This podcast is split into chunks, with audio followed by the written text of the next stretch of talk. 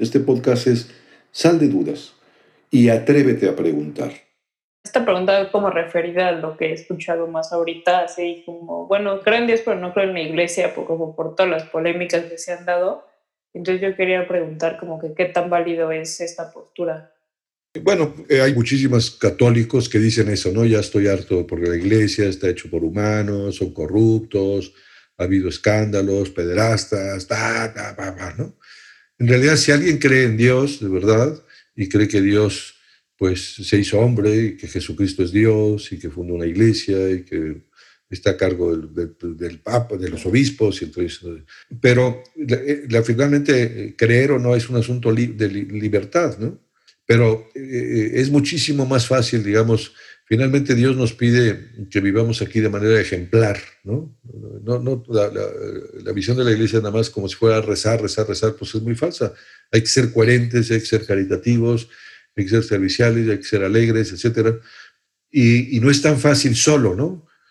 Todos necesitamos la ayuda de todos y en ese sentido la iglesia te proporciona los sacramentos, la ayuda de la gracia, y a veces hay que tener en cuenta, decir que no creemos ni por los sacerdotes, ni creemos por los obispos, ni por el Papa, creemos por Jesucristo. A pesar de los pesares, a pesar de que efectivamente pues haya gente que no sea muy ejemplar o que, claro, la incoherencia es tremenda, hace muchísimo daño a la iglesia, ¿no? No digamos de un sacerdote o de un obispo, ¿no? Pero finalmente es más fácil eh, eh, tener la ayuda que da Dios a través de la iglesia que ir solo, ¿no? Si esto es subir más allá de, de, ¿no? Si para el hay que traer atrás una cantidad de sherpas y ayudas y todo, a ver si llega uno o dos y no se mueren, pues nosotros vamos al cielo. Necesitamos mucha gente que nos apoye, porque es muy fácil que nos torzamos, ¿no? Y ahí viene la ayuda de la iglesia, pero un, solo escándalo hace mucho daño y, aleja a la gente de Dios. La iglesia no solamente son los sacerdotes, somos todos los bautizados. Esa sentencia es más cómoda. No, yo directamente con Dios no me complique, no me compliquen. Y luego esa gente también ni, ni sigue mucho a Dios, o sea, es más feeling, pero no acaban siendo, eh, sean perfectos como mi Padre Celestial. Se trata de, de, de, de levantar el nivel personal hasta lo más posible. Si hay tanta polémica en la iglesia, ¿por qué Dios no interfiere en esa parte? Porque a fin de cuentas los que están en la iglesia son, hablan en nombre de Dios, ¿no? ¿Qué te gustaría? ¿Que Dios apareciera, diera un manazo en la mesa y dijera, ya cállense y alínense por aquí o qué? No sé, pero pues ya este, una forma de sacar a toda esa gente, porque pues ha habido un chorro de casos de pedofilia y pederastía en la iglesia católica, entonces dices, ¿por qué una iglesia que se supone, o sea, hace el favor de, ahora sí que correr la voz de Dios, o sea, ahora sí que se va por el camino del mal. Sí, bueno, sí, eso es una cosa tremenda. En cualquier institución humana, porque finalmente somos humanos los que consiguen, pues siempre hay errores. O sea, el, tema de la pederasta, además, eh, con un solo caso en la iglesia sería tremendo, ¿no? Pero cuando uno ve cantidad de instituciones, ¿no? Que todo es desastre, fruto de la revolución sexual, se armó un desastre en el mundo. Ve cuántas universidades en Estados Unidos, no católicas o equipos de deporte, los, gimnastas, o sea, ha sido un desastre, ¿no? Y le pegó a todos.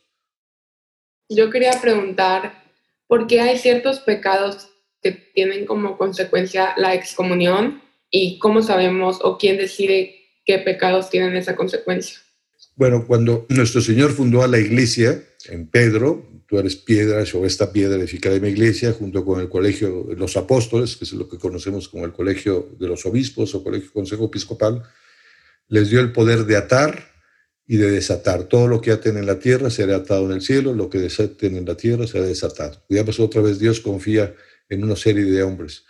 Y, y, entonces Dios en algunas cosas pues dice que son gravísimas, ¿no? que aparecen en la Sagrada Escritura, es un, la Iglesia Católica tiene un, un, derecho y dentro del derecho tiene un derecho penal, ¿no? en donde se castigan algunas cosas, por ejemplo, con la excomunión.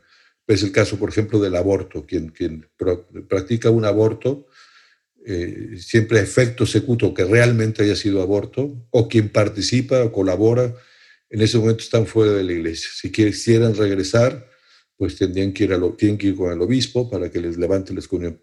En el derecho penal generalmente eh, se ponen penas cada vez a veces más graves un poco para disuadir, ¿no? Un feminicidio, por ejemplo, un parricidio, ¿no? Eh, secuestro, pues en México, en todos los países cada vez van a, a veces esas, aumentar, digamos, las penas no, no disuade, ¿no? Pero, por lo menos el, derecho penal así funciona. ¿Quién los determina? Lo determina la Iglesia Católica, el Papa y los obispos, y, y, está dentro de un código. El código de la Iglesia es el Código de Hecho Canónico, el vigente es del año 1983.